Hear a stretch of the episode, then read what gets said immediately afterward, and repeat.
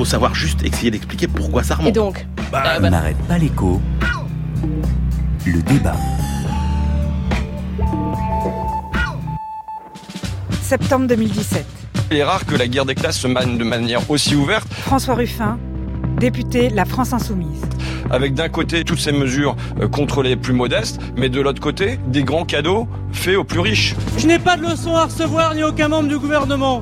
Gérald Darmanin. Sur le travail que nous allons faire pour les plus faibles. Ministre de l'Action et des Comptes Publics. Parce que les économies que nous allons faire, c'est l'augmentation de la lutte handicapée, ce qui n'a jamais été fait. C'est 260 euros pour un ouvrier au SMIC grâce à la suppression des cotisations. C'est l'augmentation du minimum vieillesse de 100 euros par mois, ce qui n'a jamais été fait. Réforme du Code du travail, emploi aidé, baisse des APL, et puis ça arrive, la réforme de l'impôt sur les grandes fortunes. Ce ne sont pas des, mesures clairement de droite, ça? Bah non. Christophe Castaner. Parce que contrairement à ah vous, je ne pense pas. Mais... Porte-parole du gouvernement. Sur les emplois aidés, quand même, vous donnez 600 euros à quelqu'un pour un emploi précaire qui en moyenne va durer 10 mois. Tout va bien, il n'y a pas de problème. Alors moi, je préfère investir massivement pour faire en sorte qu'on leur donne les moyens de se former. Et donc ça n'est pas ni de droite ni de gauche, ça. Les emplois aidés, on en parle en chichitant. Jean-Luc Mélenchon.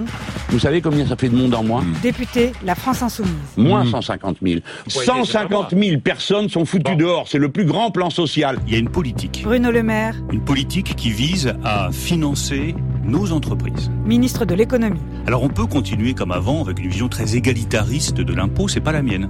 Oui, j'assume la suppression de l'impôt sur la fortune pour les valeurs mobilières. Enfin, écoutez. Florian Philippot. Leur seul euh, fait de guerre. Député européen, Front National. Ils se sont levés en standing ovation le jour où on a voté la baisse de 5 euros des aides au logement pour les plus pauvres. Alors ça, vous aviez toute la République en marche debout pour applaudir. Ouh, ça va? Claire Petit. Ça va, messieurs, dames? Député La République en marche. Si à 18, 19 ans, 20 ans, 24 ans, vous commencez à pleurer parce qu'on vous enlève 5 euros, qu'est-ce que vous allez faire de votre vie? Moi, je trouve qu'il y a une erreur fondamentale de la part du président de la République. Éric Woerth. C'est qu'il oppose un certain nombre de Français. Député Les Républicains. Propriétaires, locataires, c'est pas en opposant les Français qu'on euh, réformera la France. J'ai été surpris du silence collectif. Emmanuel Macron. De ne pas appeler les propriétaires à baisser de 5 euros le prix du logement. C'est ça ce qu'il faut faire à partir du 1er octobre. J'appelle publiquement tous les propriétaires à baisser de 5 euros le loyer par mois. L'État n'a pas à payer tout. Bah Sandrine Foulon, il faut se taire là. Hein. il y a la politique et puis il y a le regard économique que nous, nous allons essayer d'apporter ce matin. Christian Chavagneux, je me tourne vers vous. Avec ces annonces, on a entendu la critique Emmanuel Macron, voilà, c'est le président des riches. Vous vous dites Emmanuel Macron, c'est l'américain. Vous pensez à qui? Vous pensez à Reagan plus qu'à Trump quand même? Euh, Non, je pense à Warren Buffett. Vous savez, ce, grand financier américain qui est toujours classé dans les premières fortunes mondiales. Il y a quelques années, euh, cette citation, elle tourne en permanence. Hein, il a dit, il y a une guerre des classes et c'est ma classe, celle des riches qui l'amène elle est en train de la gagner. Et je pense que Emmanuel Macron aujourd'hui, c'est vraiment euh, l'illustration de ce, petit proverbe buffettien. Euh, pourquoi? Pour l'instant, et j'insiste vraiment sur le pour l'instant. On est dans l'acte 1 euh, de, des, mesures économiques d'Emmanuel Macron. Il nous a promis d'autres choses après. Donc il faudra juger bien sûr sur l'ensemble. Mais pour l'instant, sur l'acte 1, malheureusement, les premières décisions du président Macron, c'est du buffet dans le texte. Pourquoi? On rend les aides au logement pour les plus pauvres on mène une guerre aux contrats aidés, une guerre idéologique et économique qui profite à ceux, pourtant, les contrats aidés qui sont le plus éloignés du marché du travail. On précarise encore plus le marché du travail, c'était notre débat de la semaine dernière. Et enfin, on se prépare un débat budgétaire pour les semaines qui viennent où on va supprimer une partie de l'impôt sur la fortune et réduire la taxation sur les revenus financiers que touchent en très large majorité les plus riches. Donc l'orientation de Macron, pour moi, elle est très claire. Emmanuel Le Chypre, cet acte 1, euh, Christian Chavagneux dit oui, c'est ça, c'est le président des riches. Vous êtes d'accord?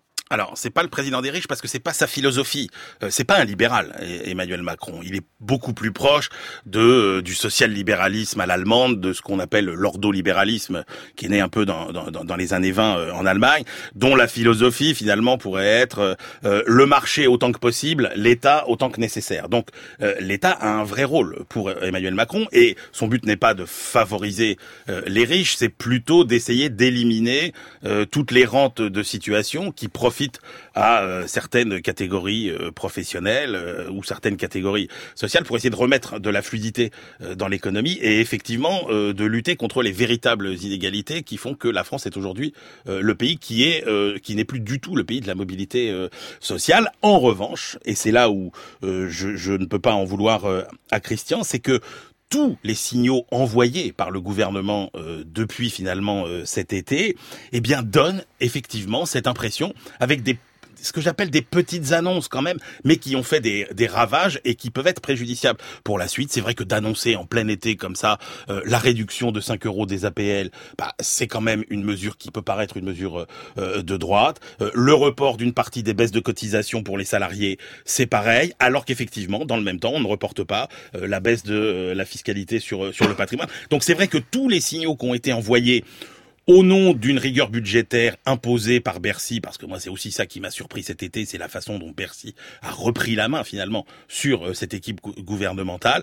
Et eh ben c'est vrai que c'est toujours des sacrifices qui sont demandés euh, aux, plus modestes. Et donc oui, dans les signaux envoyés, plus que dans la philosophie, Macron peut donner l'impression de favoriser les, riches. Une, une, précision, quand vous dites Bercy a repris la main, vous avez vu quoi vous comme euh, Ah bah attendez, quand vous avez un président qui vous fait des grands discours, moi j'avais moi j'ai eu l'impression de revivre 95 si vous voulez Jacques Chirac qui vous dit on va se battre contre la fracture sociale, puis paf Alain Juppé, Premier ministre, qui arrive, qui vous dit on va faire de l'austérité, etc. Rappelez-vous le discours de politique générale d'Édouard Philippe. C'est on va tenir l'objectif des 3%, on va reporter plein de baisses d'impôts, et d'ailleurs le décrochage d'Emmanuel Macron dans l'opinion commence à ce moment-là. On nous dit ça y est, on nous refait le coup, on ne nous tient plus euh, les promesses. Et, et ça, c'est quoi? C'est Bercy. Les APL, vous croyez que c'est quoi? Vous voulez que je vous dise comment ça se passe quand un ministre des Finances, il arrive? Eh ben dites-nous. Eh ben il arrive, et un jour, donc il reçoit le directeur du budget dans son bureau qui arrive avec un gros dossier comme ça sous le bras qui dit Monsieur le ministre, la situation des finances publiques est catastrophique. Monsieur le ministre, nous n'avons aucune marge de manœuvre, mais heureusement, Monsieur le ministre, nous avons des solutions à vous proposer. Les APL, les équipes précédentes les ont vues passer, la baisse des APL, et ils, les ont tous refusés. Et ben là, non, pouf, c'est passé. Donc oui, Bercy a quand même beaucoup euh, repris la main sur euh, la direction de l'économie française. Christian Chavagneux. en même temps, on n'est pas non plus surpris par les prises de position d'Emmanuel Macron. Ce qu'il met en œuvre aujourd'hui, et ça, on peut pas le, refuser, c'est exactement qu'il avait dit qu'il ferait. La course euh, à l'austérité budgétaire pour passer sous les fameux 3%, voire pour aller vers l'équilibre, la libéralisation du marché du travail, la fiscalité pour les riches, et nous l'avait annoncé. C'est pas simplement Bercy qui a repris la main sur Macron, c'est que Macron c'était déjà l'homme de Bercy, j'ai envie de dire, euh, dès avant son élection, et il met en œuvre son programme, ça on peut pas lui refuser. Alors on passe quand même aux travaux pratiques. Vous avez signalé euh, trois chapitres importants hein. contrats aidés, politique du logement et puis la, la fiscalité. On commence par les contrats aidés parce qu'il y, y, a le court et puis il y a en effet la philosophie euh, de plus long terme Est-ce que, en effet, ces, contrats, comme le dit Emmanuel Macron, sont, inutiles? Ils ont été dévoyés, Christian Chavagneux. Les éléments de langage du gouvernement repris par toute la droite, c'est les contrats aidés pourquoi on va les, les, non pas les supprimer, mais les réduire? C'est parce qu'on va mettre fin aux emplois précaires subventionnés. Voilà, c'est caractérisé, c'est de l'emploi précaire et c'est subventionné. De quoi on s'aperçoit en fait? L'année dernière, c'était la rentrée. On s'aperçoit qu'il y a plein de contrats aidés dans les écoles, qu'en fait, ça contribue à faire tourner nos services publics. Que les mairies, elles en utilisent beaucoup, que les banques alimentaires, les structures de réinsertion des gens en grande difficulté ne peuvent pas exister sans eux. Vous voulez un exemple concret, euh, Alexandra? Moi, je suis vice-président d'une association qui fait de la réinsertion de gens, de publics en difficulté, comme on dit, euh, par le théâtre. Qu'est-ce qui se passe? On a employé trois contrats aidés sur deux ans, qui est la période maximum sur laquelle vous pouvez les employer. Aujourd'hui, ces trois personnes, elles travaillent. Toutes, toutes, elles sont insérées dans le cinéma, dans le théâtre. Jeudi dernier, on veut aller à Pôle emploi pour prendre un nouveau contrat aidé que, nous dit cette dame très gentille de Pôle emploi? Elle nous dit, vous savez, moi depuis le 18 août, je peux pas vous donner de contrat aidé. Vous êtes une association, votre travail, il est excellent, moi je peux rien vous donner. On attend la lettre du préfet, mais la lettre du préfet, elle vient pas. Voilà ce qui se passe, c'est qu'il y a des gens qui pourraient trouver du travail, qui sont éloignés du monde du travail, qui pourraient être insérés, non seulement s'insérer eux-mêmes sur le marché du travail, mais par leur travail aider plein de gens, parce que nous, notre association, elle fait ça, et on ne peut pas. voilà ce que c'est au-delà des stats, le compte. Voilà ce que c'est concrètement. L'idée, c'est qu'au-delà de deux ans, les gens qui ont été embauchés dans votre association, en fait, c'est ça la critique, c'est est-ce qu'ils vont trouver du boulot Moi, les trois, ils sont un travail pérenne aujourd'hui, en, en CDI. Mais Emmanuel sur ce dossier, je trouve qu'il est, il est vraiment emblématique euh, de la vision macroéconomique euh, déshumanisée finalement. Et c'est pour ça que quand je dis c'est Bercy qui a repris la main, c'est qu'on voit bien que c'est une mesure de technocrate. Objectivement, sur le plan macroéconomique, les contrats aidés, qu'est-ce qu'on nous dit? On nous dit, il y a encore une étude de la DARES qui est sortie euh, il y a quelques mois qui vous dit concrètement quand les contrats aidés euh, vont euh, dans le secteur non marchand, c'est-à-dire les associations, etc. Grosso modo, ça ne redonne pas du travail à terme. Il y a même l'employabilité des gens en général qui, qui diminue. Donc Christian serait plutôt Et en l'association et en revanche, quand vous êtes carrément dans le secteur marchand, on vous dit que finalement, il y a les trois quarts des emplois aidés qui débouchent sur un vrai emploi, qui sont des effets d'aubaine, parce que de toute façon, les patrons les ont employés. Donc oui, pour 10 milliards d'euros par an, c'est un dispositif qui coûte cher et qui ne ramène pas fondamentalement les gens vers l'emploi. Donc que l'interrogation macroéconomique soit posée, effectivement, elle est posée. Alors après, il y a toujours des cas particuliers. Et encore une fois, c'est là, je trouve que ah, quand on dit la déshumanisation, c'est-à-dire que ça, que ce soit annoncé à 15 jours de la rentrée scolaire et qu'effectivement il y ait des, des postes qui soient utiles. Euh, là encore, je trouve ça très dogmatique, très tombé d'en haut.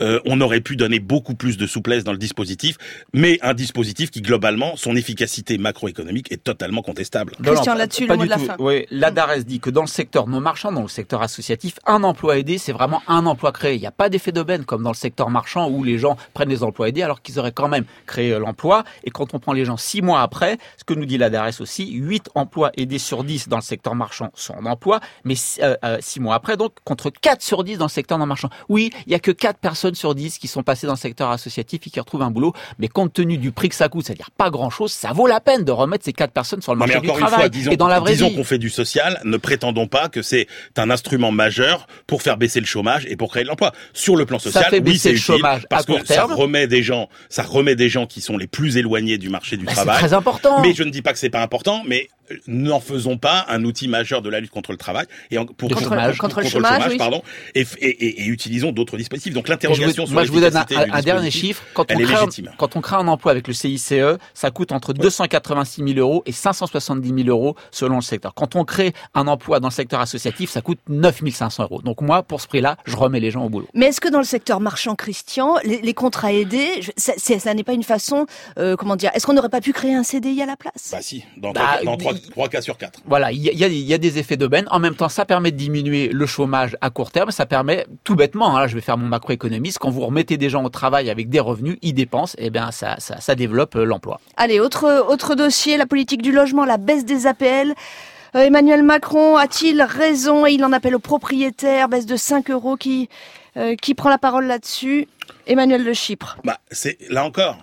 Là encore, euh, la réalité, c'est qu'aujourd'hui, le marché du logement en France, c'est un marché dans lequel les prix sont tellement élevés que vous avez une proportion plus élevée qu'à l'étranger euh, de personnes qui ne peuvent pas devenir propriétaires. Vous avez proportion de locataires en France qui est beaucoup plus élevée euh, qu'à l'étranger parce qu'on ne peut pas se loger. Vous avez aussi des gens qui bénéficient des APL dont les revenus ont augmenté moins vite que les loyers. Donc oui, il faut bien faire euh, il faut bien faire quelque chose. Simplement la réalité, c'est quand même que l'ensemble des aides au logement que ce soit pour l'accession à la propriété, que ce soit les aides personnalisées, eh bien, la plupart du temps, ça se retrouve quand même dans les poches des propriétaires et que ça a contribué à faire monter les prix des loyers et les prix euh, du mètre carré. Donc on dépense 35 milliards d'euros par an en aide au logement qui euh, finalement ne profitent pas à ceux qui devraient être aidés puisqu'il y a des travaux qui ont été faits. En gros, sur 5 euros d'augmentation des APL, en général, il y en a 4 qui se retrouvent dans la poche des propriétaires. Donc là encore, on est sur un vrai sujet. Oui, effectivement, il y a un vrai sujet autour des, APL. Et qu'est-ce qu'on invente à la place? Mais c'est là encore où je trouve que ce gouvernement ne tourne pas rond. C'est qu'il annonce comme ça, brutalement, la suppression d'une mesure sans nous donner finalement la substance de ce qu'il veut faire après, La suite. de tous les dispositifs qu'il veut mettre en place après, alors qu'on a une grande réforme du logement qui arrive. Donc ne, ne prenons pas des petites mesures comme ça pour économiser quelques millions d'euros, mais qui ont un effet dévastateur dans, euh, dans l'opinion. Attendons, présentons une réforme cohérente et euh, on verra ce qui- ce qu'il en sera. Alors moi, moi, les chiffres que j'ai en tête, c'est 40 milliards d'euros par an pour la politique du logement Ouais, et près. 18 milliards, ça serait l'enveloppe de toutes les aides au logement, dont, dont les APL. Mais pourquoi, Christian pourquoi il y a ça Il y a quand même 6 millions et demi de, de ménages en France qui touchent ces aides personnelles Ouais. au logement, dont 800 000 étudiants, c'est 1 sur 3. Ça sert quand même aussi, à un, ça répond à un besoin social. Pour le quart des Français les plus pauvres, les dépenses de logement, ça mange 30% de leur budget. 30% de leur budget, c'est énorme. C'est pour ça qu'il y a des aides personnelles. Et les trois quarts de ces aides personnelles au logement, elles vont aux ménages les plus pauvres. Donc là aussi, après les contrats aidés qui, on, on va mettre les gens qui, qui- qui étaient loin du marché du travail, on a du mal à les remettre.